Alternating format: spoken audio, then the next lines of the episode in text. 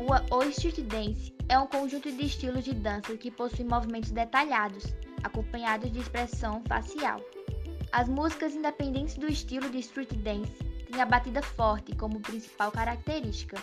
A dança de rua originou-se nos Estados Unidos em 1929, época da quebra da Bolsa de Nova York e da grande crise econômica. Músicos e dançarinos dos cabarés americanos urbanos, desempregados como consequência da crise, passaram a realizar suas performances nas ruas. Nas décadas seguintes, 30 e 40, outros ritmos de origem afro-americana, como o blues e o rhythm and blues, influenciaram a dança de rua. No fim dos anos 60, o cantor americano James Brown criou um novo ritmo que influenciou muito a dança de rua, o soul, ritmo de origem afro-americana. Mais tarde, o funk, também de James Brown.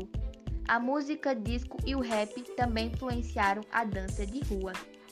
Agora, falando sobre o break, nascido nos anos 70 do Bronx, em Nova York, o break, também conhecido como break dance ou b-boing, foi criado pelas comunidades negra e latina, com o objetivo de pacificar disputas territoriais na região.